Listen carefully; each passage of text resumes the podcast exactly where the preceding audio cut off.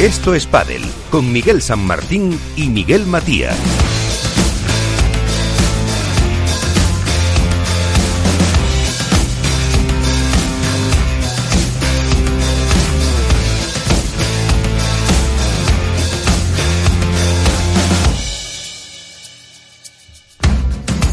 Muy buenas, eh, buenas noches, bienvenidos a Esto es Padel, el programa en el que poco a poco vamos calentando ya ¿Volverá o no volverá la competición? ¿Cómo lo hará? Si a puerta cerrada, no a puerta cerrada, polémicas y novedades que siempre nos acompañan. Les recuerdo que tenemos un correo electrónico, esto es padel, arroba capitalradio.es, eh, donde también nos pueden dejar sus impresiones y pues todo lo que han pasado durante este confinamiento, durante esta pandemia, ahora que ya se puede jugar al pádel eh, 2x2 en todos sitios, outdoor, indoor desde la semana pasada. Así que en, enseguida saludo a todos los que están presentes en esta mesa de trabajo, en esta mesa de amigos, pero antes lo que nos queda es conocer un poco la actualidad, que como siempre recuperamos buenas costumbres con Iván Hernández, Contrapared.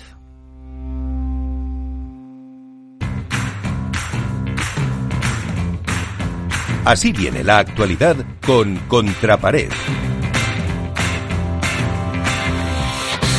Desde Pucela, ahí con el cocodrilo. Iván Hernández, ¿qué tal? Muy buenas.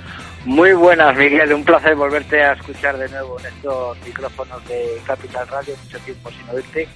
Y la verdad que es un placer tenerte otra vez entre, entre nosotros dirigiendo dirigiendo este programa con, con la mano que te sabes. Intentando ordenaros, pero bueno, difícil. Que mmm, tú no has sido el causante de ese cocodrilo, ¿no? Ahí en, no, no, no, yo no soy causante de oye, si le, no, no, sabemos todavía si lo tenemos o no lo tenemos, si es verdad. Una, no una, una, una nutria. Ahí está la Guardia Civil buscando, ya veremos a ver en qué queda todo esto. Bueno. Por ahora no sabemos nada. Vamos a lo nuestro. ¿Qué, qué se mueve en este mundo del pádel? Bueno, se puede decir la verdad que, que el pádel ha vuelto, ¿no? Con, con, al entrar la, el, todo la, el país en fase 2 y fase 3, el pádel en 2x2 en su hábitat habitual, ha vuelto ya tanto en estado indoor como estado outdoor. La gente tenía muchas ganas, los clubes están repletos desde las 10 de la mañana hasta las 9 de la noche. O sea, se puede decir que el padre en sí como tal ha vuelto. ¿Qué nos falta? Nos falta lo que nos gusta a todos, la competición. En respecto a la competición, pues decir que ayer mismo el World Padel Tour, eh, bueno, una nota de prensa sacada en el Sport, eh, comunicaba que arrancará el World Padel Tour con serios recortes para los jugadores, en el sentido de que en el caso de disputarse 10 torneos, lo que resta de temporada, los jugadores renunciarían a 445.000 euros de entre premios y fijos. ¿Qué significa esto? Bueno, pues que, que, los jugadores, si no consiguen ese dinero, tendrán que soltar un dinero y por el contrario, si World del Tour no consigue ese número mínimo de pruebas, estará obligado a compensar a los jugadores con un importe de 44.500 euros por cada prueba no efectuada. En un principio hay un acuerdo conjunto de jugadores y World del Tour para poder jugar y, por supuesto, dónde se va a jugar y cómo se va a jugar. Bueno, eh, en un principio se anulan todos los torneos fuera de España, a excepción de la, de la exhibición de, Yucatán, que sigue en pie, no se sabe si se va a celebrar o no. La intención es que los tres primeros World del Tour serán a puerta cerrada en el Madrid Arena, los tres primeros, en el que se juntarán tanto chicos como chicas, y luego las sedes pues variarán en función de la evolución de la pandemia, la evolución de, del gobierno. Se dice que serán Valencia, Barcelona, Alicante, Menorca, Córdoba, Vigo y Oviedo. Son dos, cuatro, seis, siete y a lo mejor me atrevo a meter a Oviedo que se retrasaría un poco más. Ayer llegaba un rumor en el que se decía que a lo mejor Valladolid podría ser en noviembre. Eh, yo lo puse muy en duda a la fuente que me lo dijo, pues porque en noviembre en Valladolid tendríamos que entrar a las 10 de la mañana con un rascador de hielo para quitar el hielo en las paredes y con un soplete para calentar la moqueta. Eh, esta cuenta Contrapared se ha puesto en contacto con miembros del ayuntamiento y de la organización. Eh, el ayuntamiento nos ha desmentido que fuera en noviembre, pero no nos ha querido confirmar la fecha. Por otra parte, eh, la organización, la empresa organizadora, en este caso Madison, y en este caso también el periódico en el que yo trabajo, Norte de Castilla, ha publicado el martes por la mañana, o sea, hoy por la mañana, que el World Padel Tour Master de Valladolid se celebrará del 24 al 30 de agosto en la Plaza Mayor en un principio. Eh, ahí viene la duda. Primero, el calor, que bueno, que sinceramente, si alguien ha estado en Valladolid, yo prefiero el calor de agosto al calor de, de junio, por supuesto es más, más fresco. Y la segunda duda que nos surge es, ¿será con público? ¿Será sin público? Eh, yo entiendo que si, si el, ayuntamiento y Huerpa del Tour apuesta por jugar en la Plaza Menor tiene que ser con público. Otra cosa es que el aforo sea menor, que la distancia social entre público pues se tenga que mantener de alguna manera, pero creo que, que la novedad está en que bueno que uno que yo fui el primero que dije la semana, hace dos semanas que no se, que no veía factible eh, que se fuera a celebrar el World del Tour Valladolid y soy el primero siempre que he dicho que igual que digo las verdades me trago mis, mis, mis, mis cosas y me tengo que tragar mis palabras y con mucho gusto el que me haya equivocado y que haya publicado yo que no veía factible Valladolid y ahora me da orgullo decir que pues que al final sí que va a ser pero no me no me queman prendas en decir que me equivoqué y ojalá me equivoque muchas más veces en, en cuestión de torneos y celebraciones de, de World Padel Tour. No hay más en cuestión informativa de pádel, pues pues todo el mundo está volviendo a entrenar, siguen saliendo cosas solidarias, pues eh, vemos que, que, Mística, por ejemplo, ha sacado unos paquetes solidarios de con un porcentaje que donará al plan de emergencia de coronavirus de la Cruz Roja como ya sacó también las camisetas estas de Helios, que al parecer tuvieron un éxito rotundo, pues bueno, siguen saliendo las acciones solidarias de muchas marcas para ayudar a esta terrible pandemia y a esta gente y que queremos que ojalá no sean las últimas y que, y que sigan saliendo muchas más. Pues con eso nos quedamos. Eh, vamos ya a la tertulia.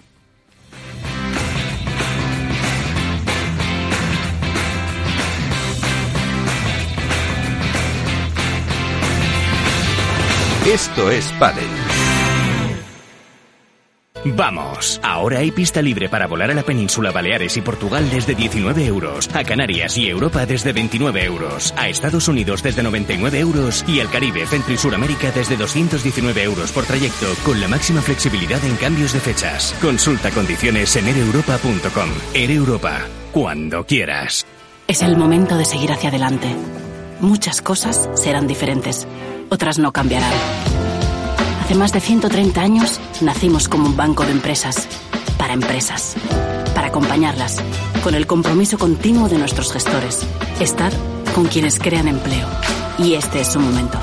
Una empresa es sus trabajadores y la economía de un país, la suma de sus empresas. Es el momento de las empresas. Sabadell, estar donde estés. Hook Paddle patrocina esta sección. Hook, Paddle Time is now.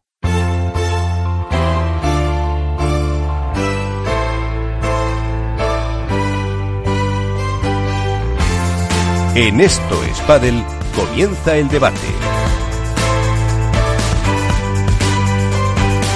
Con muchos temas que quedan en el aire y además eh, de Iván Hernández tenemos con nosotros a Alberto Bote, Padel WordPress, eh, La Dormilona de Nas. Alberto, ¿qué tal? Muy buenas. Buenas noches, ¿qué tal? ¿Cómo estáis? Y muy bien, y también con, eh, por cierto, eh, ahora que ha dicho eh, Iván lo de la camiseta, me queda fenomenal, espectacular, la, que compré de mi talla, porque compré dos, eso sí, no ha mejorado mi juego. Eh, Álvaro López, eh, padrespain.net, ¿qué tal? Muy buenas. Muy buenas, ¿qué tal Miguel? ¿Qué tal a todos? Muy bien. Eh, pues eso, con eh, la, la vuelta, ese, ese artículo que... Mm, eh, comentaba Iván del, del diario Sport, eh, ahora si queréis hablamos un poco de la puerta cerrada y todo eso, de los recortes para los eh, jugadores, daba unas cifras que desde mi ignorancia yo no me terminaba de, enterar porque eh, hablaba de cantidades que tenían que aportar en un caso, en otro caso, no sé si Alberto, tú, mm, por ejemplo, o Álvaro, empezamos por Alberto, como le saludaba antes, eh, para aclarar un poco cómo, cómo está esa situación según, según lo que publicaba este, este periódico. A ver, yo no tengo eh, información de contrastadas más allá de lo que son rumores y de la negociación que se está llevando desde hace semanas por parte de, del circuito con los jugadores, lógicamente para afrontar esta segunda etapa del calendario o el calendario completo de 2020, pero sí que es verdad que se llevaba tiempo, eh, bueno, eh, viendo cómo se resolvía ya no tanto eh, la celebración de los torneos, que va más por parte del circuito y de, bueno, de los ayuntamientos y de las entidades que, tenían pactadas esas, esos eventos, sino con los propios jugadores cómo sería la resolución de, bueno, pues de los contratos que hay en vigor al final, ¿no? De, un circuito privado como era este. Desconozco las cifras más allá de lo que de lo que se ha publicado en, en el diario Sport, con, con, lo cual tampoco puedo darle veracidad o no. Es, esa es la realidad. No sé si Álvaro o Iván eh, tienen más información, pero me, sorprende porque estamos hablando de, de, bastante dinero para un deporte como el mundo del pádel, la verdad. Yo la información que tengo es la que la que refleja el artículo de Sport Padel, te lo puedo leer textualmente, ahora te pone que la aportación de los jugadores será de 10.000 euros, los comprendidos entre el 1 y el 10 del ranking, 7.500 del 11 al 20 y así sucesivamente hasta completar los 445.000 euros acordados. La fórmula para aportar estas cantidades será no presentando la factura de cobro de 2021.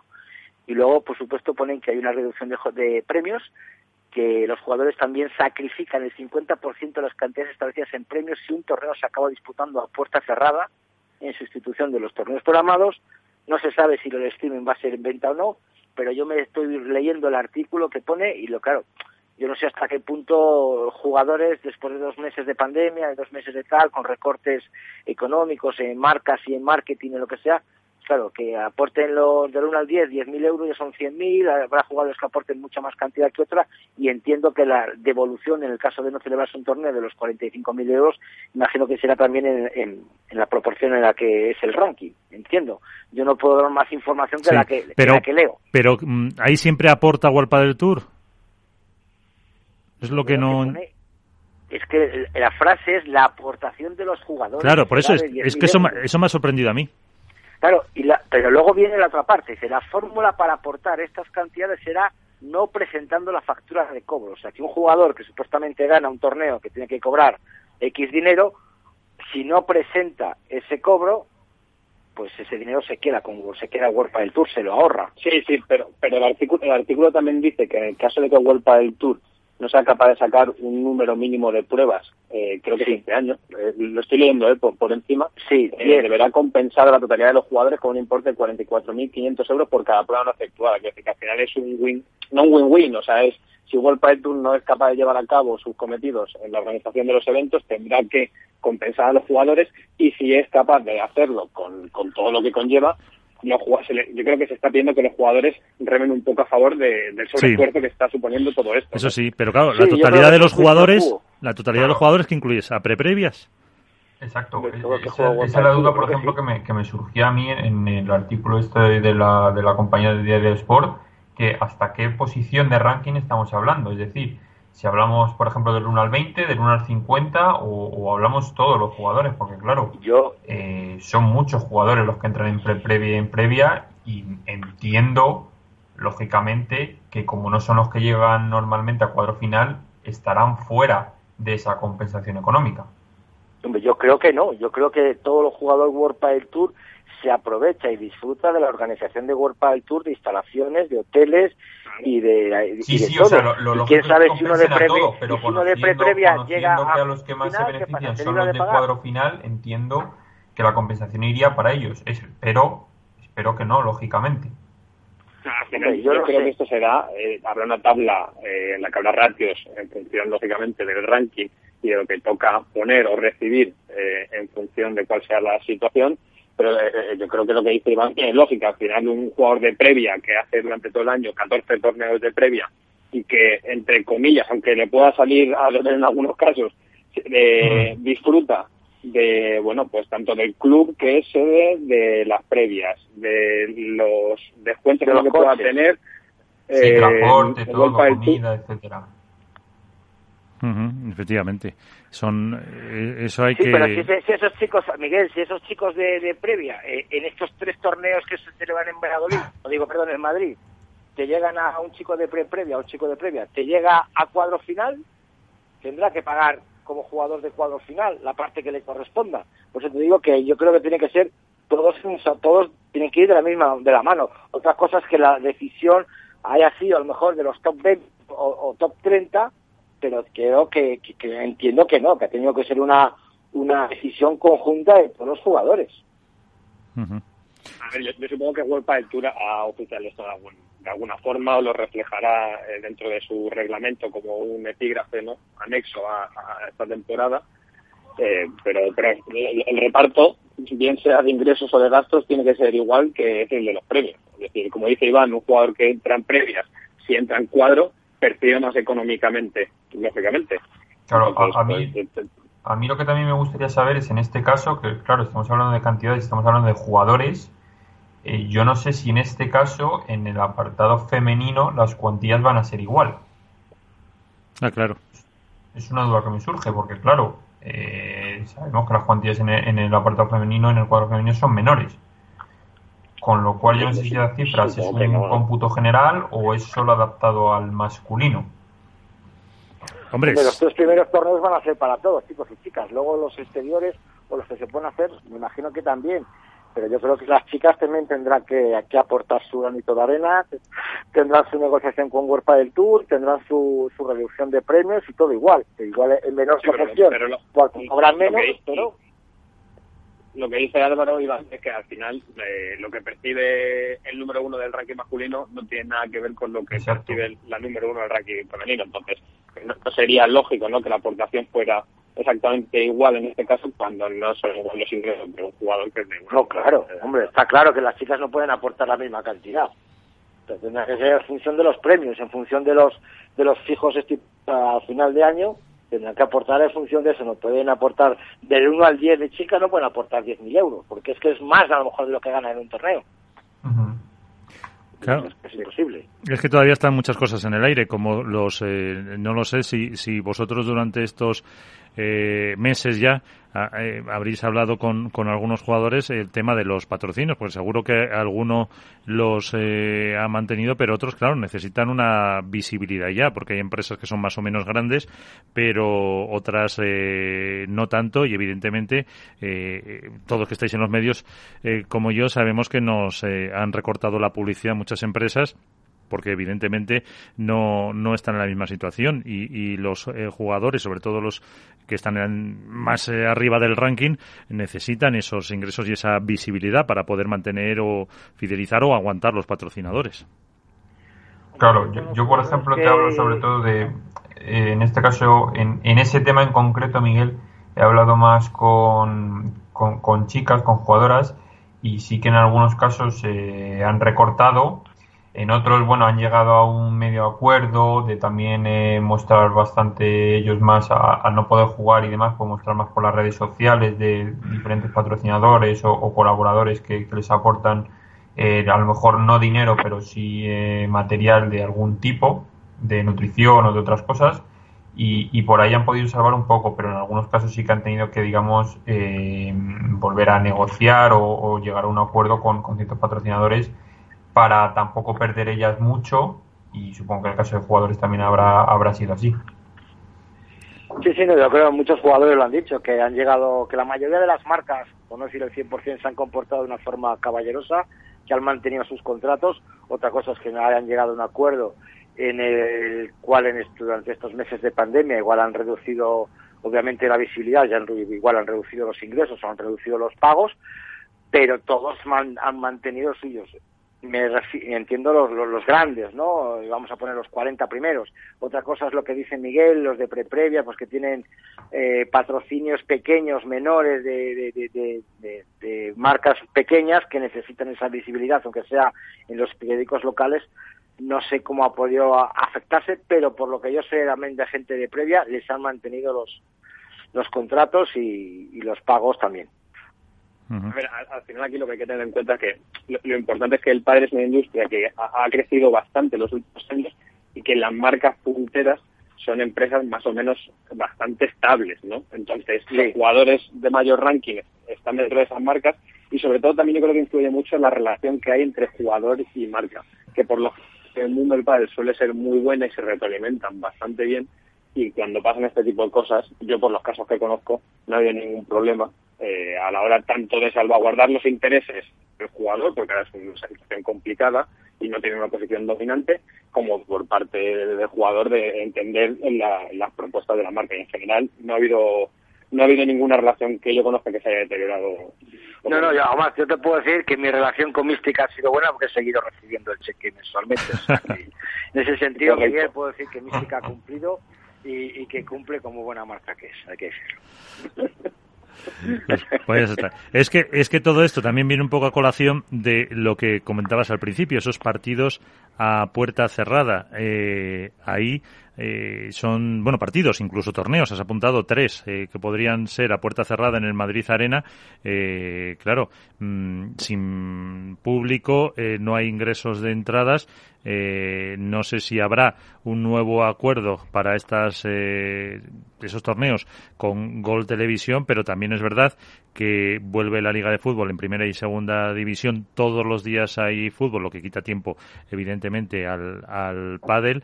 Eh, la visibilidad o la rentabilidad que puedan tener esos torneos para, para los jugadores si lo juegan, pero luego eh, o hacen eh, streaming pues desde todos los días o, no sé cómo, cómo veis que se puede organizar eso. Bueno, a ver... un segundo, que haya empezado, que haya empezado Alberto. Ah, vale, Alberto, vale. Alberto, habla más fuerte que Iván te come. Sí, sí, sí, está, con ganas. Que yo, yo lo que creo es que al final el Golpa del Tour habrá tenido muy en cuenta cómo ha sido este teaser que ha hecho un gol en estos meses de, confinamiento, que todos los días había pádel. Y eso al final te da un set en pantalla y sabes más o menos cuál es la aceptación que tiene. Después de que quizá vaya por ¿no? Que Golpa del Tour, eh, sabiendo que no puede facturar a través del ticketing porque está obligado, su decisión es hacer primeros torneos a puerta cerrada, tenga en su canal oficial de televisión como el Gol la ventana perfecta para darle visibilidad a los jugadores porque lo está haciendo con reediciones de, partidos que ya se han celebrado. Entonces, a lo mejor va por ahí la línea. Claro, pero no había, pero no había fútbol. Sí, pero bueno, por las mañanas, por ejemplo, a lo mejor el, Gol es un canal para que el pádel se pueda emitir. No lo sé, quiero pensar que es así sí, y que no va a depender solo del streaming. A ver, Iván. Yo, yo lo que digo es que World del Tour ha seguido aprovechando el contrato que tenía con Gol y de hecho ha estado lo que ha dicho Alberto, ha estado transmitiendo partidos, muy buenos partidos de, del año pasado y ha estado, pues como dice, cumpliendo con su parte de contrato de tener un partido los sábados y los domingos. Eh, ¿Qué puede afectar la Liga de Fútbol? Pues hombre, yo creo que la Liga de Fútbol, la mayoría de los partidos de primera suelen ser por la tarde, los domingos y sábados por la mañana no. Otra cosa es que como va a estar tan apretada la liga, pongan partidos y puede haberse afectado. Pero yo creo que aquí World del Tour sí que ha jugado bien su carta. Es decir, yo sigo cumpliendo eh, con el contrato de, ponerte un partido sábado y domingo por la mañana, tú me tienes que cumplir el contrato de que cuando yo vuelva me vas a seguir dando mi hueco el sábado y domingo por la mañana. Yo creo que ahí ha jugado una baza estupenda World del Tour. El streaming, pues que si hay que pagar los tres primeros torneos, yo pago. O sea, y lo hemos dicho muchas veces aquí, y todos los, los contertulios. No, yo no tengo pagar 6, 10 euros por, por, torneo para verlo. ¿Qué decías, Alberto? Que yo no tengo información ninguna que World del Tour se haya planteado eso. Me puedo equivocar, ojo, y, y tragar mis palabras, pero no me parece que sea, a pesar de que lo hablamos en su día y que a todos nos parece un escenario razonable en pos de que el pádel profesional eh, siga creciendo y que esto sea simplemente un, pequeño impasse, eh, no, yo no tengo constancia de que sea eh, eso una, una propuesta encima de la mesa que el, el pádel por streaming se pueda actuar de pago. No, no, no, que yo, no tengo... Yo estoy que, con, Alberto, ¿eh? no, no creo que... Espera un segundo. Álvaro. Sí, no, yo decía que yo estoy con Alberto que no creo que, vamos, en ningún momento eh, se lo hayan planteado el hecho de que, de que pueda ser de pago, porque si es verdad que nosotros eh, que estamos metidos en el mundo eh, accederíamos encantado a pagarlo y, mucha gente me consta que también, pero no sé yo si llegaría a tener el, beneficio o la repercusión siendo de pago, aunque sea una cantidad mínima, como para que a World del Tour le salga rentable el hacerlo de pago. Yo creo que perdería bastante visibilidad si, si lo hacen pagando. Yo no he dicho que, haya, que iba a seguir. Yo estoy dispuesto a hacerlo, que si lo hace, ya lo hizo en el Máster del 2015 de intentar retransmitir por streaming el Máster y tuvo más o menos aceptación. A mí me lo vuelven a plantear ahora mismo y, de la, y la gente que estamos nos movemos en este mundo tenemos tantas ganas de ver padre, de ver a los profesionales que yo me estoy buscando vídeos de los entrenamientos de partidos que hmm. juegan en clubes para ver cómo está la gente de ganas que tengo. O sea que la decisión la tiene World del Tour, por supuesto. Yo, creo que van más, por eso, ¿no? La, la, el canal, la ventana que supone gol y al final han sido dos meses, ¿no? Dos meses y medio más o menos de que World del Tour eh, decide poner en emisión los mejores partidos de la historia de World del Tour de los últimos años. Eh, eso tú tienes unas cifras y sabes cómo ha funcionado. Es verdad que a lo mejor la realidad del mes de principios de junio, de principios de julio no es la misma que la de abril, porque no está todo el mundo en casa y la, nueva normalidad te permite tener eh, una libre circulación, pero eso al final no deja de ser, bueno, pues una carta que te permite más o menos poder estudiar cómo sería la aceptación y, creo que, que ahora mismo gol es fundamental para que el pádel que estaba creciendo mucho a nivel televisivo, no pegue un bajón cuando no puede tener siquiera público, por lo menos en los tres primeros torneos, que es lo que, que es lo que se está barajando. Sí. Sí, ahí sería interesante, pues eso, ver un poco, eh, o que se defina un poco más esa propuesta, esos horarios, eh, todo lo que se quiere hacer, pero claro, es eh, lo que está claro es que el, tiene que volver de alguna forma la, la, competición profesional antes del verano y no ceñirse solo a lo mejor las, a las pruebas que, que tienen que hacer ya después, a lo mejor con público o menos público, porque de hecho se está ya especulando hasta que el fútbol a partir del mes de julio pueda tener algún tipo de, aforo reducido. Mm, entonces, mm, eh, eso sería también una ventana de oportunidad para que a lo mejor, eh, como decía Iván al principio publicaba el norte de Castilla, la prueba de, eh, de Valladolid eh, pudiera tener un aforo diferente. Lo que pasa que no tiene nada que ver porque eh, a lo mejor en el fútbol con los socios haces un sorteo o algún tipo de, de forma y ya está. Y aquí, claro, es una forma de vender entradas en montar unas gradas, montar una infraestructura que los ayuntamientos paguen un cano y, es una, una situación diferente, pero sí puede ser una buena piedra de toque el que el, esas pruebas dentro de, del Madrid Arena en este caso, Valladolid, si me equivoco, eh, corregidme, a, lo mejor la que lo tiene más fácil por el, por el hecho de que es una prueba en abierto. Porque últimamente World del Tour está lógicamente enfocando todo a pruebas indoor, en, pabellones y demás. Y quizá por aquello de que siempre se ha escuchado mucho lo de que el COVID en espacios abiertos pues tiene menos influencia y tal, Valladolid por ahí quizá tenga más eh, opciones de que sea con público quizá que otras de las que se puedan producir en el calendario. Yo lo que creo es que un golpe del Tour al principio a todos nos parecía eh, que su reinicio iba a ser muy lejano y que mínimo sería en septiembre. Poco a poco fuimos viendo que a medida que, iba avanzando el escenario podía ser viable empezar quizá en, julio o agosto y esto es una forma de ir aligerando pruebas en el, en el calendario eh, y de ir retomando la actividad profesional porque no puedes dejarlo toda la carta de qué pasará en agosto cuando podamos hacerlo con público o no, o con un 30%, con un 50%, con un 70%, o sea, como esto cambia cada semana, es la realidad, no, puedes eh, invertirlo todo a eso, sobre todo por lo que decía Miguel, al final eh, no es lo mismo que la gente se desplace a un estadio que es una sede fija, como puede ser el Bernabéu, el Camp Nou o el Wanda, el montaje que supone y los costes que supone para un circuito privado como World Padel Tour tener que ir a Valladolid, a Valencia, a Málaga, a Oviedo o a Alicante, por todo lo que arrastra. Es decir, qué aceptación va a haber por parte del público, cómo lo van a aceptar las marcas que son inversoras del propio circuito y que dependen de un village para poder hacer eh, un, bueno, pues comercializar su producto. O sea, es que hay muchos intereses y muchas eh, problemáticas, ¿no? Y, y intereses que todo esto, que por eso yo creo que salen estos escenarios, eh, para ver realmente cómo, cómo la aceptación de todo. Iván.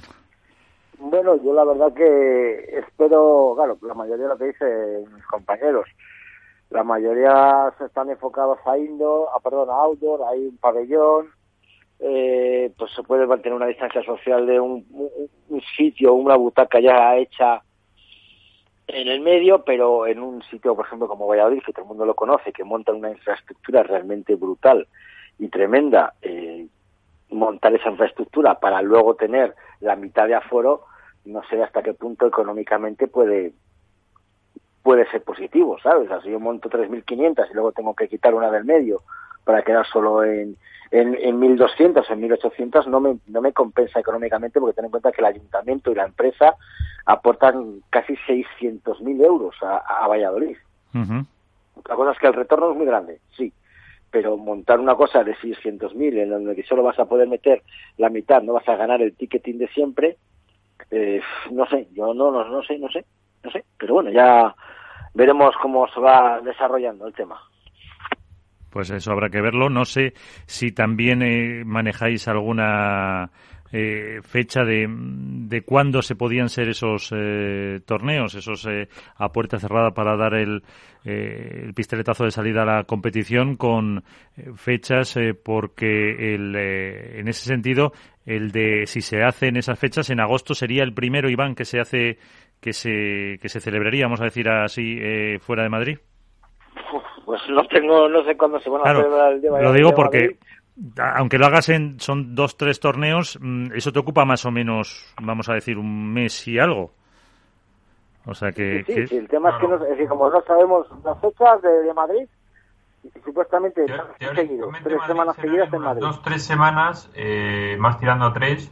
O sea, yo calculo si hoy es nueve, pues eh, la semana quizá del 25 así quizá pueda ser el primero, o la semana del 29 ya directamente que pueda ser el primero, o sea, a finales de, este mes que sea el primer torneo. Sí, que te ocupe luego prácticamente todo el mes de julio, a lo mejor.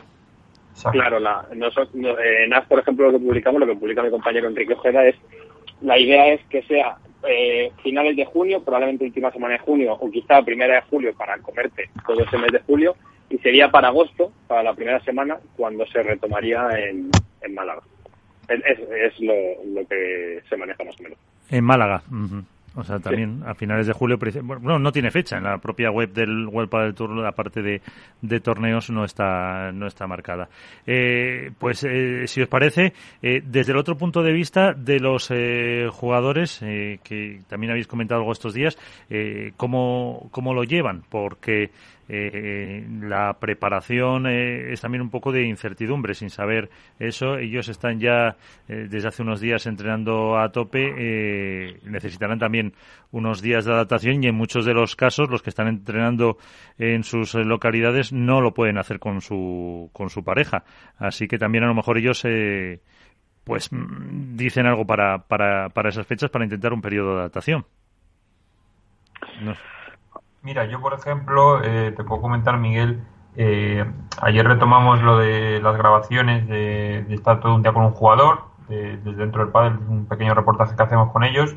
Y, ayer que pudimos estar con Álvaro Cepero, eh, justo además coincidió, tuvimos la suerte que coincidió que volvía Pablo Lijo de, de, Canarias, de estar entrenando allí y demás, y era el primer día que se unían los tres, porque se unía también con el nuevo entrenador, con Mati Ortiz y fue una primera toma de contacto, la verdad que, bueno, en sesión doble, porque estuvieron eh, por la mañana y por la tarde, eh, y se les vio a los dos, eh, pues bueno, en sentir general un poco, yo creo, de los jugadores. muchas ganas de volver a competir, entrenando con, con, bastante intensidad, deseosos de, pues de poder retomar la competición, de poder volver a luchar por victorias, por puntos y no te digo ya mirando el Master Final y poder entrar o no entrar entre esos ocho, pero simplemente por lo menos el, defender eh, su, su, deporte y, lo que han estado compitiendo y preparando ya en este caso dos pretemporadas, porque recordemos que han estado la del mes de enero y la que han tenido ahora este tiempo, y sobre todo ahora que pueden salir e ir a clubes, pues la verdad que tienen muchísimas ganas. Y en el apartado femenino igual, a las chicas también se les ve con con mucha fuerza y con, y con mucho interés en poder volver a, a verse las caras entre ellas. Alberto. Sí, al final yo lo que creo es que el, el deportista profesional, el jugador de pádel profesional, ha pasado por una etapa muy complicada eh, porque se ha tenido que invertir en los entrenamientos a un formato que nunca había conocido como cualquier deportista de élite y ahora que ha empezado esta reentré ¿no? Eh, que, que, quizá ni se esperaba, porque en gran medida el pádel navegó durante varias semanas sobre la posibilidad de volver, de no volver, de cómo era considerado un deporte de riesgo medio, bajo, no se sabía. Y, yo, por lo que he hablado con, los jugadores y las jugadoras, es, eh, están esperanzados, sobre todo, o sea, se lo toman con unas ganas que, que muchas veces hablas con ellos y que, joder, no, no es habitual hablar así ahora mismo es verdad que es complicado poder desarrollar facetas como puede ser la técnica, eh, la táctica en la pista, la estrategia, porque muchos conviven en zonas separadas y hasta esta semana la gran mayoría no ha empezado a poder entrenar ese tipo de, de situación.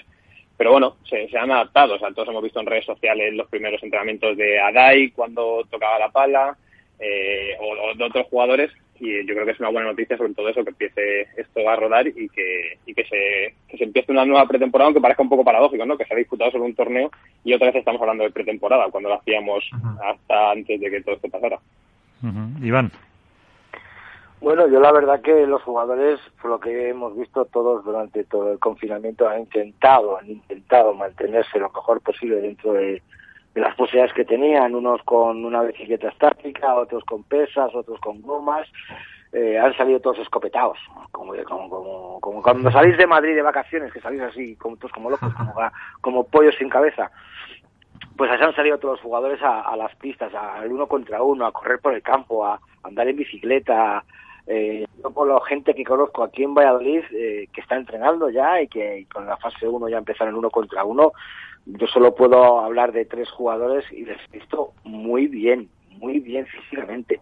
Y yo creo que va a ser un factor importantísimo en esta vuelta al pádel, igual que va a ser importante en la vuelta al fútbol, que van a jugar partidos cada 72 horas, aquí vamos a tener torneos tres semanas seguidas, que lo que implica que son cada semana van a jugar partidos en cuatro y cinco partidos de alta intensidad, con descansos mejor los que lleguen a la final lunes, martes y miércoles, pero otros jugadores van a terminar de jugar un miércoles, van a empezar otra vez un martes, o sea, la intensidad física que se les va a exigir va a ser brutal, Dios quiera que todos vuelvan bien y que no haya lesiones, pero creo que, que vamos a tener, esto también puede ser bueno para el pádel, sorpresitas, sorpresitas en torneos, sorpresitas de victorias, sorpresitas de derrotas. ¿Y, sorpresitas de cambio de pareja no? No, en un principio todavía no, solo he visto un cambio de pareja, que lo publiqué hace poco, el que Cata Tenorio iba a jugar con la vallisoletana Alicia Blanco, es lo único que, he visto, y luego me parece que Marina Pinacho también de pre previa había fichado a otra compañera, pero así de, top top de arriba, que, que chicos, ¿cómo van a romper si solo han jugado en torneo? Este, este, año el mercado de verano se nos ha fastidiado. En época claro, de cambio ahora mismo. Sí, era, claro, ahora sería... Claro, era la época chula para, para meter un poquillo ahí de salsa. Era la época de rumores, rumores. Se les acercaba Valladolid y empezaban ya los rumores que Valladolid sería el último, que no sé qué. O sea, ahora sería todo, ahora están todavía todos, están todos muy enamorados. Están todos muy enamorados y, y veremos a ver, eh, yo no ya lo digo los torneos de Madrid, pero el segundo, tercer torneo de Madrid pues veremos a ver cómo afecta jugar todos en la misma pista, las mismas condiciones, eh, los resultados que tienen y, a ver las reacciones que pueden tener las parejas. En un principio yo creo que no puede haber cambios, sería de locos, vamos. Una lesión de última hora, a lo mejor ya vuelve Juan Martín Díaz, quién sabe, porque le han venido muy bien estos meses de, de recuperación. Igual vuelve ya a las pistas con, con Campañolo. Entonces deberemos saber el único cambio que puede que se que puede pasa por la cabeza que puede haber. El creo que serán los mismos. Johnson haber leído que sí, que Juan Martín iba, iba por muy buen camino y que, y que posiblemente ya se le podría ver reaparecer en, en, las pistas, que como, como nos dijo aquí, pues que quería retirarse jugando, no quería retirarse, eh, pues eso, en una recuperación, con una lesión, sino que quería intentar hacer, eh, antes de retirarse, pues decía una temporada. No sé si será esta la última o será la que viene o la otra, pero en cualquier caso lo que quería era, era jugar, retirarse en las, en las pistas. Así que también eso puede ser una, una buena noticia. Hombre, está claro. Un tío como Juan Martín Díaz no se puede, no puede salir de, de la pista, vamos, despedirse sin, sin jugar. Ya no te digo ganar, porque ya lo tuvo cerca con Paquito, que tuvo una final, eh, pero sí que se quiere despedir en la, en, la pista y recibiendo el homenaje que creo que se merece todo el mundo del padre. Eh, de, bueno, si queréis hacer algún apunte más, ahora vamos a intentar tener un, un protagonista. El asunto federativo, Iván, eh, ¿hay alguna, alguna novedad? Bueno, pues que está Paco Lobatón, ahora mismo dentro de la Federación Española de, de Padel, buscando a Garbisu. Está desaparecido.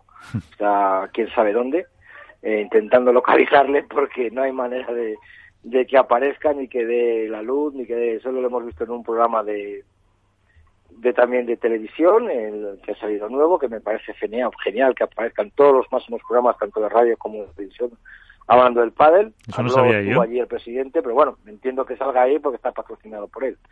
Está claro, por la Federación Española. Pero por el resto, pues sabemos que Federativo se ha intentado poner con, en contacto con Garbiso para firmar determinados documentos, para hablar, para sacar cosas, y no, no responde nada. Esperemos que no sea nada de salud, sino que sea algo, otra cosa distinta.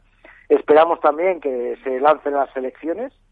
Ya supuestamente que empiece la normalidad, empezará el, el proceso de, de, elecciones. Y bueno, pues puede ser que Canarias ya va a sacar un torneo en eh, pronto para julio y que empecemos otra vez a ver torneos a y la federación pues que empieza a reorganizarse para sacar los torneos que tiene la federación, por supuesto, torneos campeonato de España, campeonato de menores de España con más de 3.000 niños, a ver cómo organiza todo eso. Eh, porque... yo, creo, que todo eso, Iván, hasta ese tipo de torneos y demás, me cuesta creer que hasta después de verano se vayan a, no, a retomar supuesto.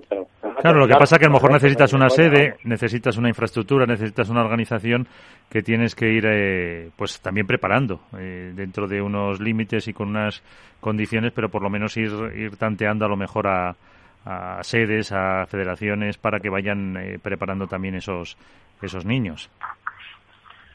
Digo yo. Es una, es una infraestructura brutal, o sea, me parece que ahora este fin de semana empieza el torneo Interclubs de, Canarias, pero luego última ejemplo cualquier torneo de menores que haya en cualquier comunidad autónoma, Madrid, Galicia, Castilla y León, a menos te mueve 150 200 niños, más todos los padres. Si ahora resulta que tenemos solo un aforo del 30 al 50%, eh, es imposible. O sea, lo que dice Alberto, eh, todos estos torneos federativos se posponer hasta que no lleguemos a una normalidad absoluta en el que podamos entrar incluso con pues manteniendo las distancias de seguridad. Yo hay que decirlo, eh, yo el fin de semana pasado estuve en un club de pádel viendo jugar, porque la gente estaba como loca por jugar, y la gente es una inconsciente, Miguel. O sea, la gente saludándose entre punto y punto, dándose la mano, chocando el pecho, saltando. O sea, no lo entiendo. O sea, nos están dejando jugar o estamos volviendo a jugar a un deporte que queremos y que no estamos cuidando. Yo no sé si ahí la culpa la tienen los jugadores, por supuesto, y los propios responsables del club. Ahora tiene que haber un, guardia civil del club, por decirlo de manera, paseando por todas las pistas. Yo veo a dos jugadores chocarse la mano y digo, a la próxima te saco del campo. No podemos eh, generar un mínimo rebrote porque se diga que ha sido por culpa del padre, ya no por una fiesta de cumpleaños. que digan, un torneo de padre, 20 tíos con los ámbitos de la vida. Iván, también se dijo desde un principio lo, del guante en la mano que no utiliza la pala y quién lleva guante. Nadie. yo no lo he visto, yo no lo he visto a nadie, ¿eh?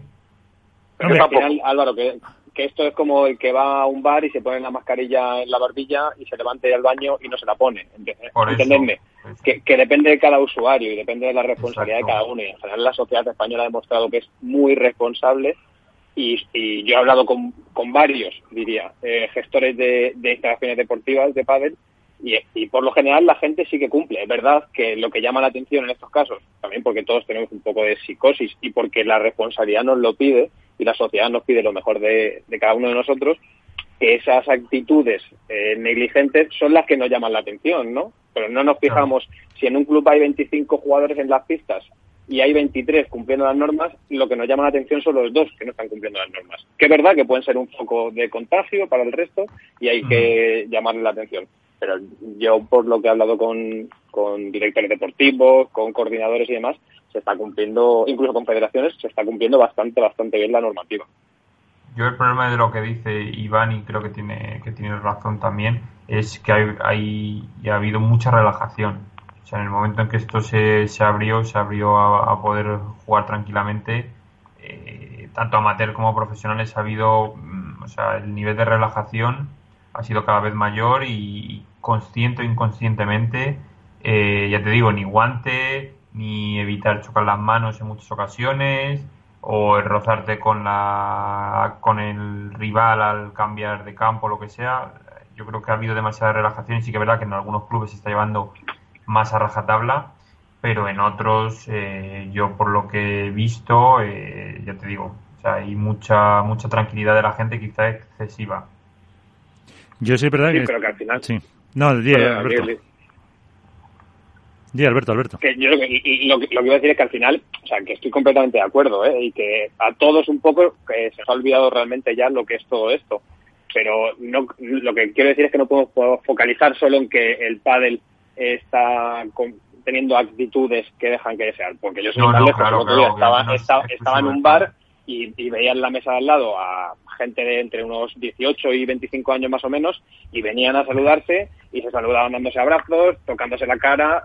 Es decir, que es en todos los ámbitos de la vida. Lógicamente hay que poner el foco en quien no cumple, sea en el pádel, en el hockey, en un bar o caminando por la calle. Pero que eh, por lo general yo y hablo de lo de lo que me cuentan ¿eh? Eh, se está cumpliendo se está cumpliendo bastante bien pero sí que es verdad que toda medida de seguridad y de responsabilidad ahora mismo nunca sobra.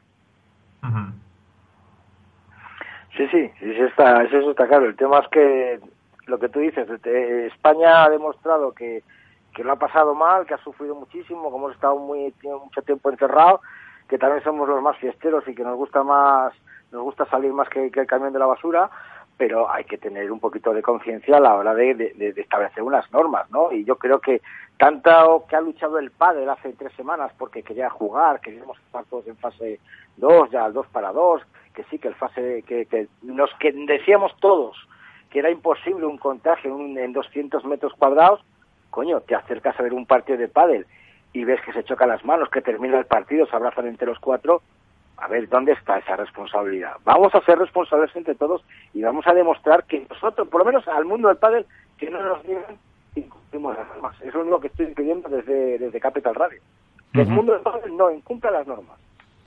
Yo sí es verdad que he estado solo dos, dos días eh, en un club, por, además en el mismo, eh, los dos sábados por la mañana, y la gente en general, eso sí, la mascarilla brillaba por su ausencia, pero en general más o menos lo que veía yo era mm, tampoco demasiado, demasiado contacto, contacto físico.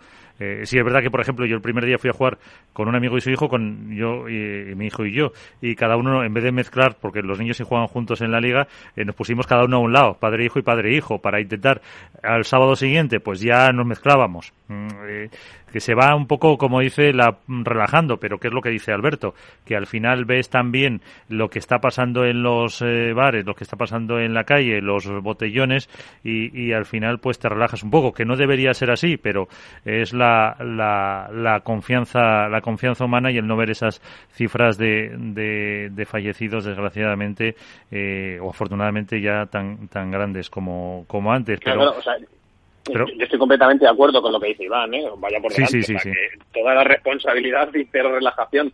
Lo que, lo que quiero es eh, entender o, realmente poner de manifiesto. Yo resido en Madrid y he hablado con bueno pues con gestores de, clubes que me que igual que alguno me ha dicho, joder, el primer día en concreto, la gente viene y parece que no pasa absolutamente nada. Y me lo decía un amigo mío que, que dirige un club y me sorprendía eh, por el resto, eh, la normalidad es que la gente es responsable. Sí que creo que, mira, y en eso sí que doy, doy bastante la razón a Iván, que es que con el paso del uso, o sea, es decir, cuanto más veces juegue un usuario, más lo nos va a normalizar y con lo cual más tenderá ese tipo de actitudes de, bueno, pues no ha pasado nada, ¿no? Que si, si es la décima vez que juego, pues a lo mejor ya se me olvida el que no puedo chocar con mi compañero, que no tengo que ir a por la bola en medio si no la pido y es mía para no reducir esos dos metros. En ese caso creo que, eso, que sí que pasará. Pero también hay que normalizar, lo que hay que ser es responsable, no hay que ser eh, psicóticos, por decirlo de alguna forma. Hay que mantener unas medidas que tanto la FIP como la FEM como los organismos territoriales eh, o el CSD han, han comunicado y cumplirlos. Esto es tan sencillo como eso. En el pádel, en un bar, en la calle o donde sea. Es que no hay más. Pues entonces, eh, si os parece, hacemos una pausa, ponemos punto final a la tertulia y saludamos a nuestro invitado.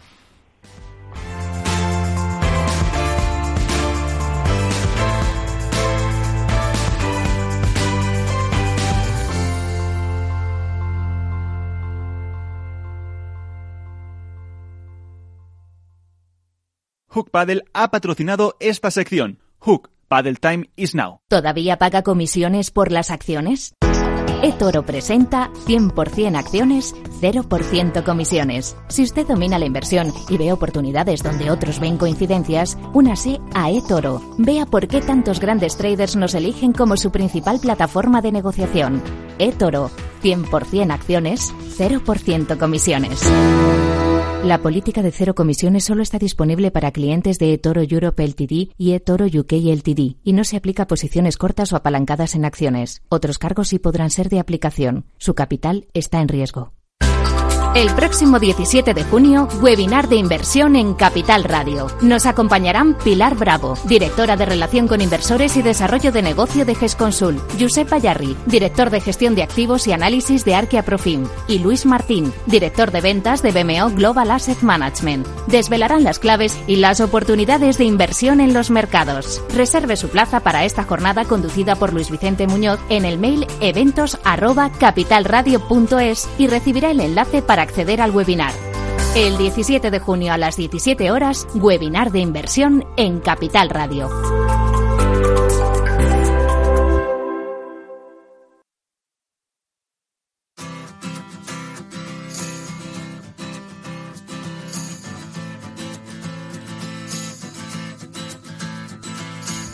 Pues ya sabéis, si queréis invertir, ahí tenéis un webinar, una oportunidad para para que mejoréis vuestra parte financiera. Eh, Jorge Muñoz, eh, ¿qué tal? Eh, muy buenas noches. Buenas noches, ¿cómo estamos? Muy buenas. Muy bien. con hoy Iván Hernández de Contrapared, con Álvaro López de Padel Spain y con Alberto Bote de Padel World Press. Te presento como presidente de la ANIP, si te parece, dentro de tus, de tus responsabilidades de la Asociación Nacional de eh, instalaciones de Padel, también es el eh, máximo responsable de, de Combat. Y como es mi primer programa de esta mm, nueva retemporada, eh, casi os dejo que situéis un poco la situación para, para comentar los temas que ha habido durante esta estas dos últimos programas. Iván. Bueno, a ver, muy buenas noches, Jorge. Hola Iván, ¿qué tal? Buenas noches. Vamos, a, para situar un poquito a, nuestros oyentes, pues eh, decir que bueno, la Asociación Nacional de Industrias de Instalaciones de Pádel surgió el, 11 de mayo, justo en plena pandemia, pues para mover un poquito, unificar criterios de todos los clubes y de pádel instalaciones para intentar luchar por su supervivencia dentro de, esta crisis que llegaron a un acuerdo con la Federación Española de Pádel, hizo movimientos sociales con jugadores para promocionar que, sí que había distancia de pádel y una vez eh, conseguido, como quien dice, por parte de todo el mundo del pádel, Federación Española, federaciones territoriales, ANIC, jugadores, prensa, que el pádel se pueda jugar, surgió un poquito la discrepancia entre esta asociación que representa a nuestro invitado de hoy, Jorge Muñoz, con eh, la Federación Madrileña de Pádel en específico.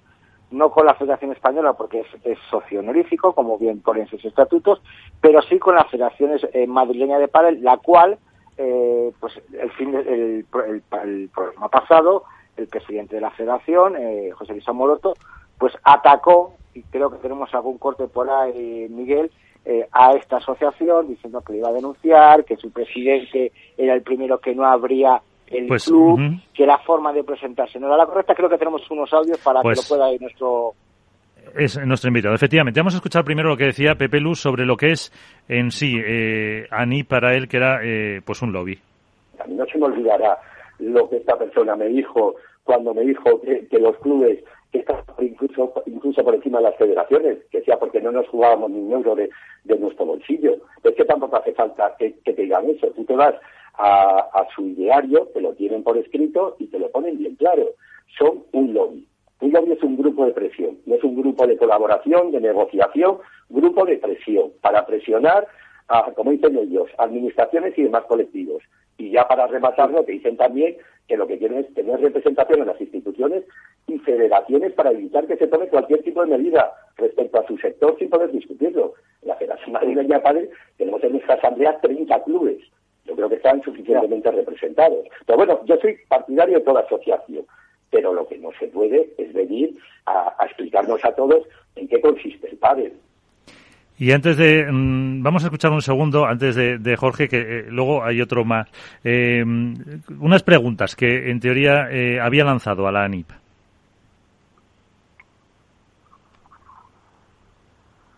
Lo que no se puede es venir a, a, explicarnos a todos ¿En qué consiste el pádel? Tú cuando te presentas tienes que venir, ya no digo humildemente, pero de una forma más correcta. Y yo si queréis, yo os cuento, entre otras cosas, luego tuvimos a los tres días una carta muy correcta del presidente de Dani, de la asociación, don Jorge Muñoz, a todos los presidentes que se quería reunir con nosotros. Bueno, mm, no sé lo que contestarían, creo que no se ha reunido con ninguno. Eh, yo simplemente le contesté que no podía y sí que aproveché para hacerle dos preguntas que me gustaría que me hubiese contestado. Una era saber por qué su club, que es propietario, no se adhirió a la carta que presentamos a nuestro director general de, deportes para que la defendiera el CSD, defendiendo a todos nuestros clubes de la comunidad. Eh, se, adhirieron a esa carta 55 clubes, el suyo no se adhirió. Y bueno, y como respuesta tuve que me contestó que si a los canales de su club que recibiría una contestación al, respecto, que no me iba a contestar desde la NIP. Y luego también pregunté a cuántos clubes representaba. Una asociación que dice que representa a todas las instalaciones de España y lleva dos semanas, bueno, pues también me contestó que eso no era lo importante, que le dijese yo que cuántos, cuántos clubes deberían formar su asociación para sentarse conmigo. Pues ahí está, Jorge, lo que, lo que comentaba el eh, presidente de la Federación Madrileña. Hemos decidido por unanimidad. Eh, bueno, eh, que nos conteste Jorge y luego ponemos el último audio. Jorge. Sí. Bueno, a ver, es que hay tanto por donde, por donde, por donde puedo hablar. Yo creo que, si os parece, lo mejor es que os cuente la realidad de cómo empezó, porque yo que he tenido también, como sigo el programa, lo escuché el, pasado el pasado martes, y hay que empezar diciéndole a la gente que ya falta la verdad cuando habla del momento en el que se entera de la existencia de la ANIP. Mirad, ANIP, cuando lo constituimos, el primer movimiento que hicimos, incluso antes de ponernos en contacto con la Federación Española de Padel fue llamar a Pepe Lu. En concreto, le llamó Nicolás, Nico, el vicepresidente de ANIP. ¿Por qué? Pues porque en la junta directiva sabéis que, eh, bueno, pues de los cinco clubes que estamos, estamos dos de Madrid, tanto Nico como yo somos, bueno, pues aparte de pertenecer a la, a la junta directiva, somos pues de los promotores o de los mayores promotores de, de la idea y de la creación de la asociación.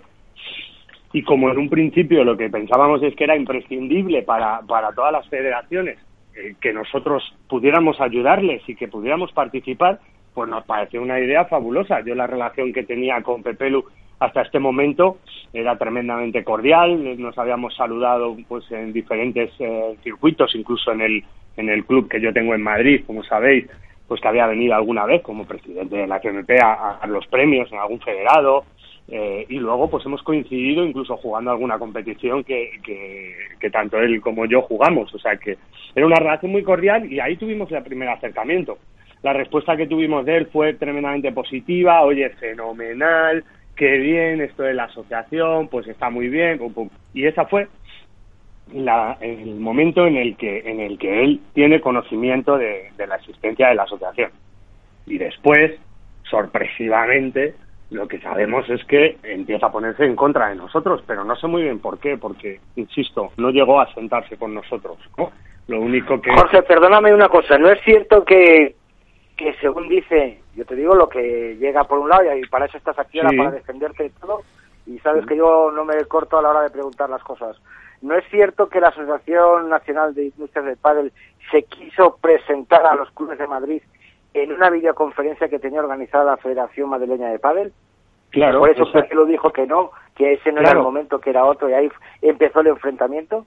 Pero si recuperáis, no, perdona Iván, es que si recuperáis el audio, ahí en la semana pasada lo que él dijo es que él se enteró de la existencia de ANIP unas horas antes de esa reunión. Sí, por una, por una llamada que recibió en el móvil. como te digo, no es cierto, no, os lo, os lo voy a contar. Eh, eso no es cierto. O sea, él se enteró de la existencia de ANIP, ya os digo, mucho antes, semanas antes, cuando Nico le llamó y le contó que estábamos montando la asociación. Lo que ocurrió ese domingo es que efectivamente el secretario general de la, de la asociación, eh, Manu Ozami, eh, se puso en contacto con él al, al, enterarse, fíjate que se enteró él, de, porque al final nosotros la organización que tenemos dentro de la asociación, pues cada uno, como os podéis imaginar, tenemos unas funciones y un cometido, ¿no? Entonces, eh, Manu se entera que, iba a haber una reunión de la, de la federación y, lo que hace es pero con toda la buena intención del mundo, escribirle a, a Pepelu, llamar a Pepelu para, para hablar con él. Pepelu le dice que está muy liado, que no puede. Lógico, ojo, pues estaban preparando la reunión, muy bien. Y entonces eh, Manu me llama a mí y me dice, oye, que eh, tú sabes que hay una reunión de la federación esta tarde. Digo, pues mira, la verdad, no lo sé, porque quien maneja todos los temas de mi club hoy en día, como habéis dicho y sabéis, tengo bastantes otras ocupaciones y entonces quien lleva el día a día de mi, de mi club también es eh, mi hermano, mi hermano Rubén. Entonces digo, pues es Rubén el que estará metido, el que estará apuntado, si hay, un, si hay una reunión de la federación, bueno, en fin. Oye, pues es que sería buenísimo que pudiéramos participar y presentarnos a todo el mundo. Digo, hombre, pues mira, sí, sería excelente. Digo, pues hablar con Pepelu, a ver qué, te, qué le parece y, oye, yo encantado y participo. Así fue. Entonces, como ya os digo, Pepelu no pudo hablar con él, no convino que era un momento, que estaría ocupado haciendo lo que fuera o preparando la reunión, que es absolutamente lógico. Entonces, eh, Manu le escribió un mensaje, lo bueno de los mensajes es que quedan grabados, y le mandó un mensaje diciendo, oye, pues mira, eh, si te parece, te llama Jorge Muñoz, te llama el presidente, te comenta y así si quieres, pues participas. ¿Con qué objetivo?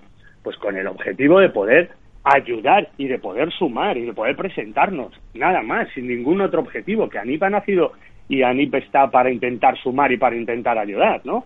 Entonces a eso, ante esa situación, pues eh, lo que lo que recibió Manu fue un WhatsApp en el que decía la gente ahora no está para asociaciones ni nada. Concreto, está, está el mensaje. La gente ahora no está para asociaciones.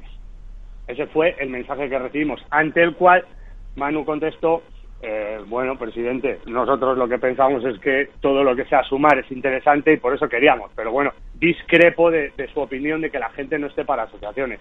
Creo que la gente está para asociarse en todos los casos que esa asociación sea positiva.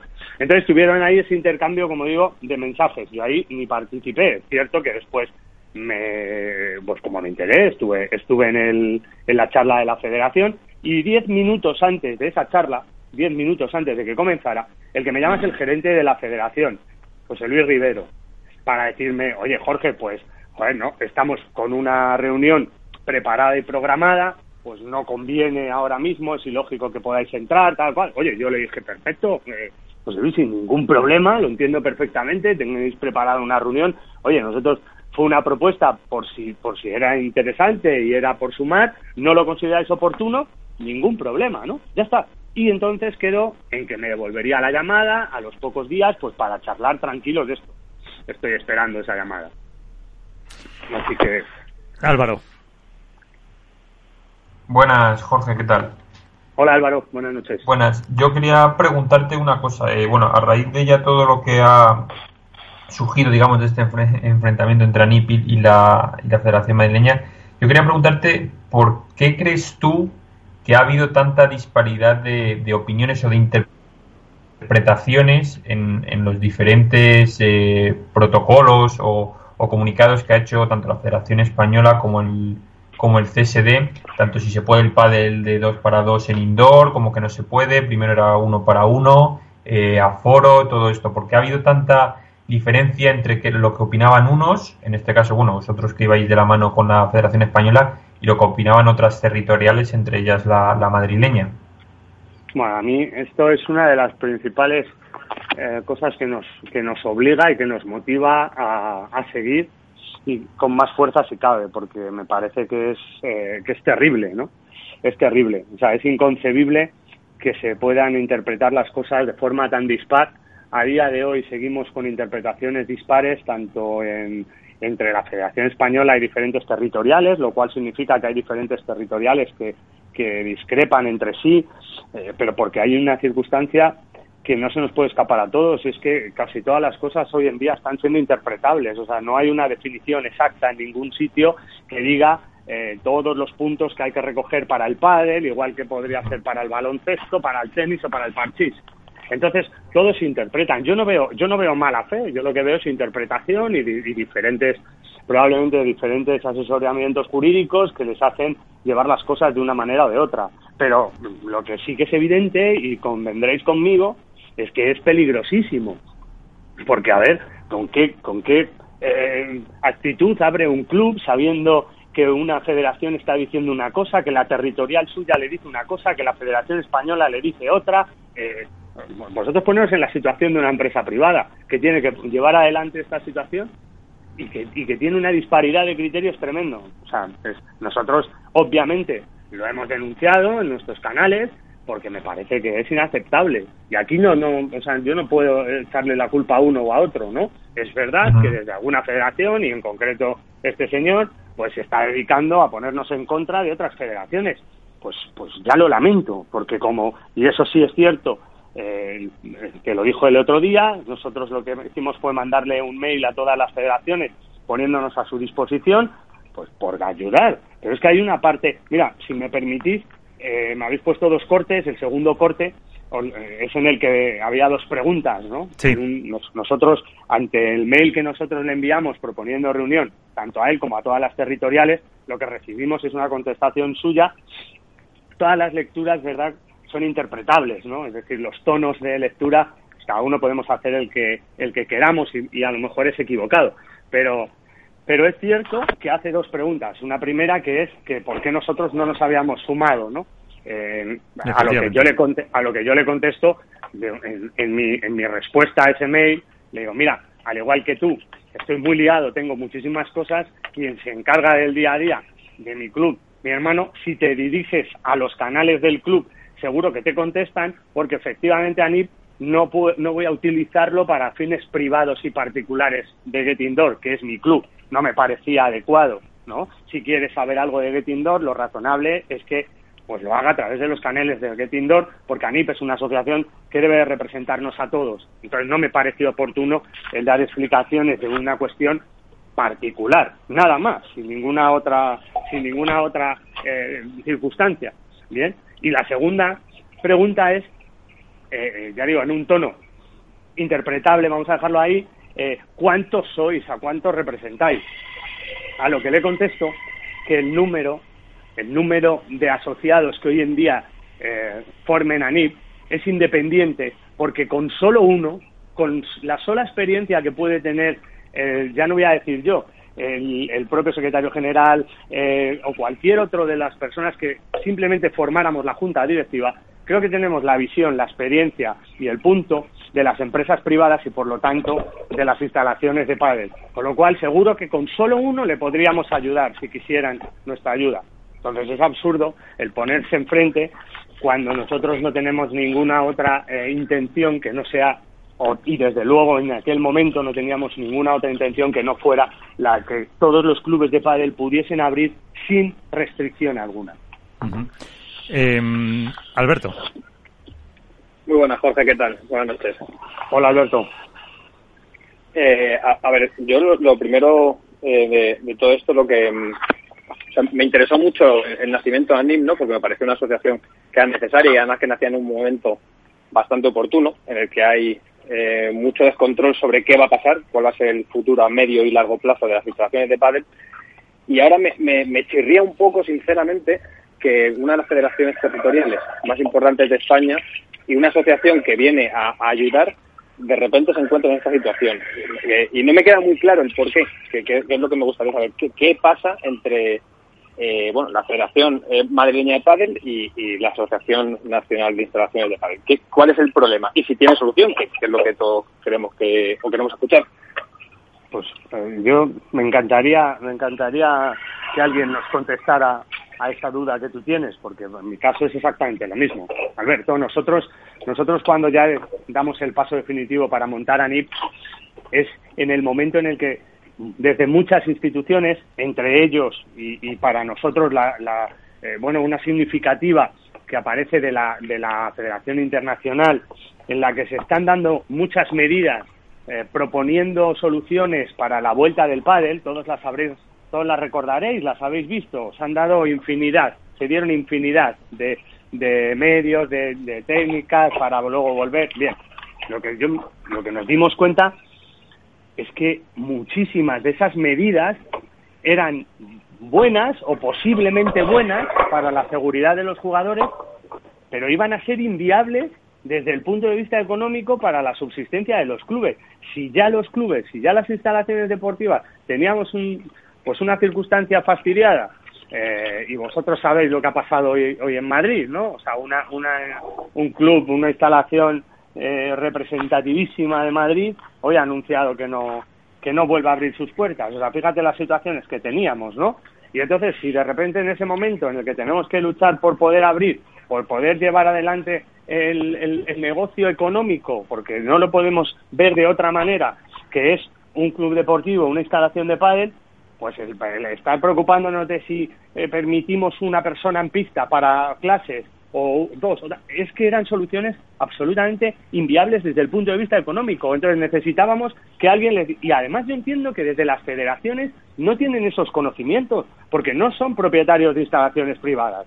En este caso, el, el, Pepe Lu, el presidente de la Federación Madrileña, pues dirige, gestiona ¿eh? un club que es el de la Federación, con sus políticas de precios diferentes y que además, pues que creo que es bastante discutible, porque desde ahí eh, es una instalación más que si los mismos costes también le hace competencia a los clubes de su propia comunidad, lo cual no sé hasta qué punto es, es eh, bueno, está bien o no, pero eso es una realidad. Lo que sí es cierto es que cuando nuestros clubes van mal, nos cuesta a nosotros, nos cuesta a nuestras familias y les cuesta a las familias de, de nuestros empleados y de nuestros trabajadores. Y si un club está gestionado por un presidente de una federación, si va bien, fenómeno, si va mal, ahí no pasa nada. Y eso lo sabemos. Entonces, necesitábamos, porque, por, además es que es absolutamente imprescindible que tuvieran la visión y el conocimiento y la experiencia que tenemos los empresarios de las instalaciones de padres. Yo quería preguntarle una cosa, Miguel, si me disculpas. Eh, yo creo, mm, Jorge, que cualquier presidente de cualquier eh, comunidad autónoma también se tiene eh, se preocupa por los clubes y se tiene que preocupar otra cosa es que sea gestor o no. Pero tú visto esta esta situación ahora mismo que tiene de enfrentamiento la Federación Madrileña de Padres no sé si contra NIP no sé si contra su presidente contra su vicepresidente puede traer repercusiones con los clubes de Madrid asociados a la NIP me explico puede pues, decidir la Federación Madrileña de Padres no dar torneos a los clubes que estén asociados en la NIP o hacer algo en represalia o esperemos, vamos a que seamos conscientes de que todos queremos remar y que, y que vamos a, repartir todo o ya sabes si se está produciendo algún tipo de esta situación. Hombre, desde luego en, en mi club, desde esa fecha, no hemos vuelto a recibir ninguna comunicación de la Federación Madrileña. Eso sí que me parece grave, sinceramente debe de ser que, bueno, pues será a lo mejor un, una casualidad que se haya borrado nuestro club de su base de datos porque no hemos recibido absolutamente ningún tipo de comunicación. Y hombre, a mí en este caso no lo debería decir yo, pero, pero os invitaría a que a que le dierais entrada al, vicepresidente de la asociación ¿eh? para que os pueda contar la conversación que ha tenido con, con el señor Pepelu. Pero entonces estás hablando ahora mismo un par de preguntas. propio club. ¿Tú conoces de algún otro club que haya sido excluido de alguna manera? No, no, no, Iván, no. Yo, yo, tu club? Yo, a mí me han dicho que mi club, que me olvidara tanto yo como mi club, que nos olvidáramos de la Federación Madrileña de Padres y como os digo, desde hace dos semanas aproximadamente, mi club no recibe las comunicaciones que reciben el resto de clubes adscritos y que pagan su cuota y ya os digo que mi club ha pagado religiosamente su cuota como club federado de la, de la madrileña.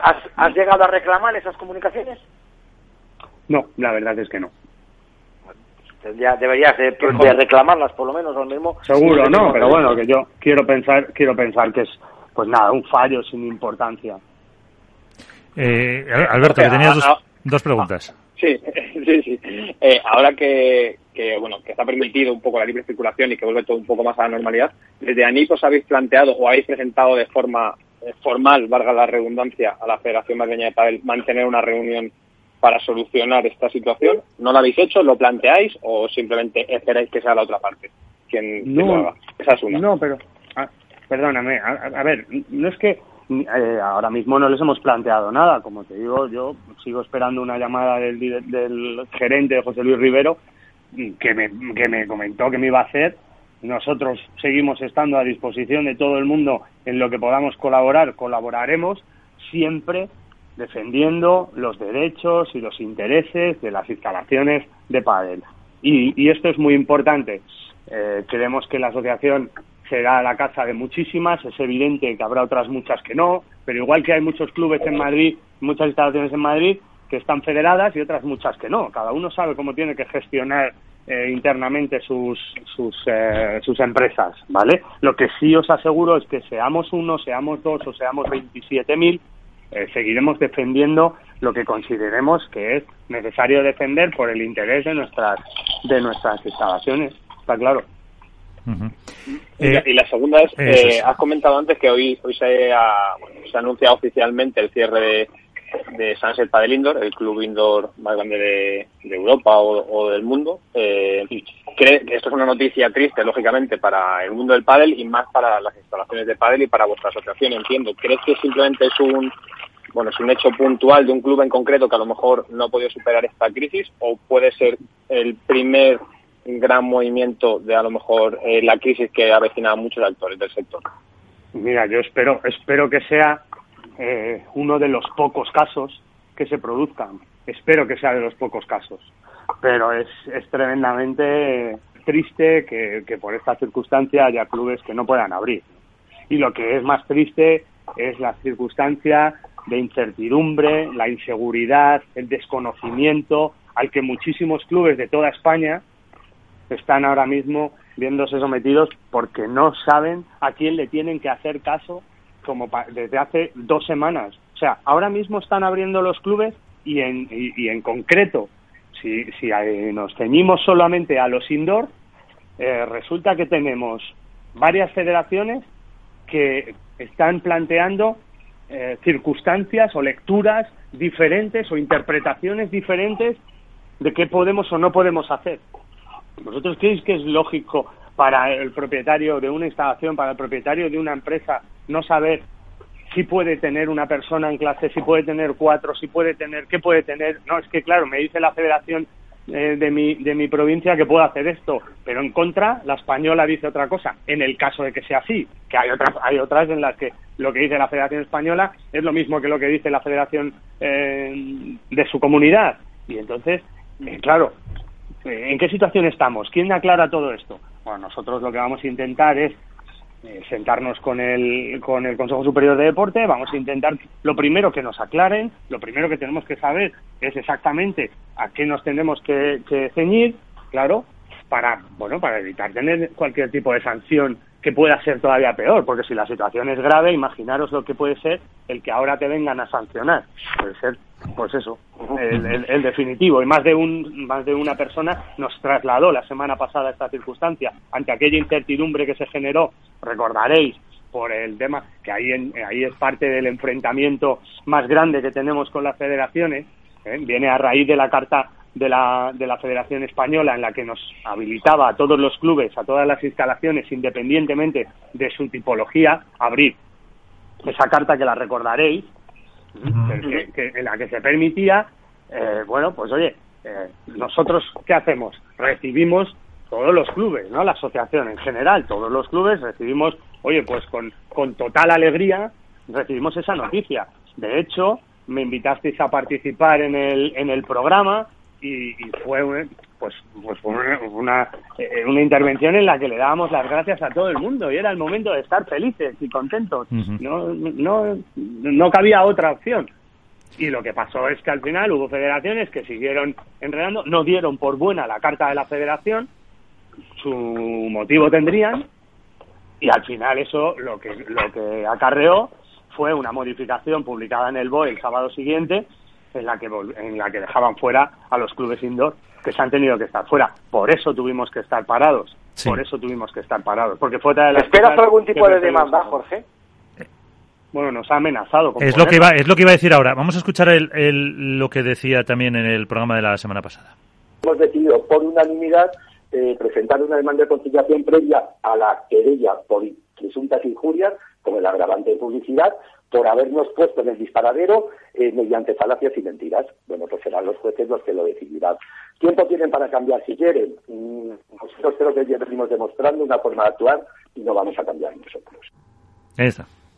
Pues yo creo que está muy claro. Que alguien me diga dónde están las falacias, las mentiras y las injurias. Yo creo que yo creo que este señor es abogado, ¿no? O sea, que debería de, tener claro las expresiones que utiliza. Nosotros no le hemos acusado de, de absolutamente nada más de estar en una posición discordante con, el, con la de, por ejemplo, la Federación Española de Padel. Y esto es un hecho. O sea, si la Federación Española de Padel publica una cosa y ellos publican otra, creo que podremos decir públicamente que, no están de acuerdo, ¿no? Vamos, no sé. Eh, desde luego, desde la asociación ni se ha eh, vertido ningún tipo de, injuria, ni se ha acusado de nada, más que de todo esto. Pero bueno, insisto, que, ahí están los juzgados. Si tiene que, ir, pues que vaya. Bueno. También me sorprenderá que vayan todas las federaciones territoriales. Queda, Quedan un par de minutos. No sé si algunos había dejado alguna, alguna pregunta para, para Jorge. Yo la verdad que no, he hecho todas las que necesitaba saber. bueno, de todas formas, Jorge, una eh, ahora, eh, aunque ahora creo que eh, Álvaro iba a preguntar algo, eh, si es verdad que han apuntado el cierre del Sunset, tampoco es, la pandemia a lo mejor ha sido la puntilla, pero tampoco es una, era un, un secreto a voces, vamos a decir. Bueno, y yo la verdad es que desconozco eh, desconozco los eh, el interior de lo que ha podido pasar, Miguel. Yo es verdad que la gente que estamos en Madrid, pues hemos oído, llevamos mucho tiempo escuchando cosas, pero también la realidad es que se han dicho tantas mentiras. La semana pasada eh, se decía que, que habían sancionado a Getindor, que cuando ni habíamos abierto, se decía que habían sancionado a Padel 2.0 cuando era mentira, se decía que habían sancionado a la Masó cuando era absolutamente falso y de Sánchez pues probablemente se hayan dicho muchas cosas pues porque la gente habla y dice, pero la realidad es que ha estado abierto hasta ahora y la realidad es que, que bueno, es una pena que no esté abierto un club así. Eh, la última, Álvaro. Nada, yo muy brevemente para terminar, has comentado que bueno que tenéis en, en visos eh, con la asociación reunidos con el CSD, eh, pero más allá de eso, ¿cuáles son los próximos pasos que nos puedas comentar que vais a hacer bien con clubes o bien con confederaciones? Pues lo primero que haremos será reunirnos con todos los clubes. Estamos intentando, bueno, pues seguir avanzando en esta desescalada para poder tener movilidad y poder y poder reunirnos. Tenemos grupos de, WhatsApp en los que en los que bueno pues estamos en comunicación con, con muchísimos clubes. Necesitamos sentarnos con ellos, contarles cuál es eh, cuál es el programa, cuál es la, intención, cuáles son los movimientos y los intereses que plantea esta junta directiva porque estamos absolutamente convencidos que, la necesidad de la asociación va muchísimo más allá de, esta, de esta crisis sanitaria que hemos tenido. Ahora era una necesidad imperiosa al conseguir la reapertura de los clubes, pero visto lo visto, eh, creo que creo que es imprescindible, imprescindible que sigamos estando unidos los clubes, que tengamos unas líneas por las cuales movernos y que podamos seguir ayudando a todas las federaciones que quieran eh, nuestra ayuda, que quieran nuestra colaboración y, por supuesto, eh, seguiremos defendiéndonos y nos pondremos en contra de todas y cada una de las decisiones que vayan contra los intereses de los empresarios de las instalaciones de pádel, que no quepa ninguna duda. Nosotros no hemos venido para enfrentarnos absolutamente a nadie, porque no es nuestra necesidad, al contrario, es una asociación creada para sumar. Tenemos unas relaciones excelentes con marcas y a las pruebas me remito, es decir, con todos los profesionales del sector, porque el otro día también nos colgábamos medallas de la Unión del Pádel. Y señores, la Unión del Pádel la promovió esta asociación y todas las vídeos y todos los movimientos que ha habido de los jugadores profesionales de pádel, que ha sido un ejemplo de unión de verdad, ha sido provocado por esta asociación. Y fuera de esta asociación, el movimiento que ha habido de suma hacia y de ayuda hacia los clubes ha venido, como os digo, de marcas, de todas y cada una en sus formas, de los jugadores, de, de todos los estamentos. Entonces, el que no quiera entender que esto es así, pues tiene un problema. Pues nos quedamos con el mensaje de, la unidad. Eh, Jorge Muñoz, eh, CEO de Combate y presidente de ANI, muchísimas gracias por estar con nosotros y que os vaya muy bien. Bueno, muchísimas gracias a vosotros por invitarme. Muchas gracias. Un abrazo. Pues, eh, señores, eh, ponemos nosotros eh, punto y final con Iván Hernández, eh, con Alberto Bote de Padre WordPress y con Álvaro López, ahora lo digo bien, de Padre Spain. muchas gracias a los tres y hasta el próximo programa. Hasta el próximo programa, chicos. Un abrazo. Un abrazo a todos. La semana que viene. Pues nosotros nos vamos.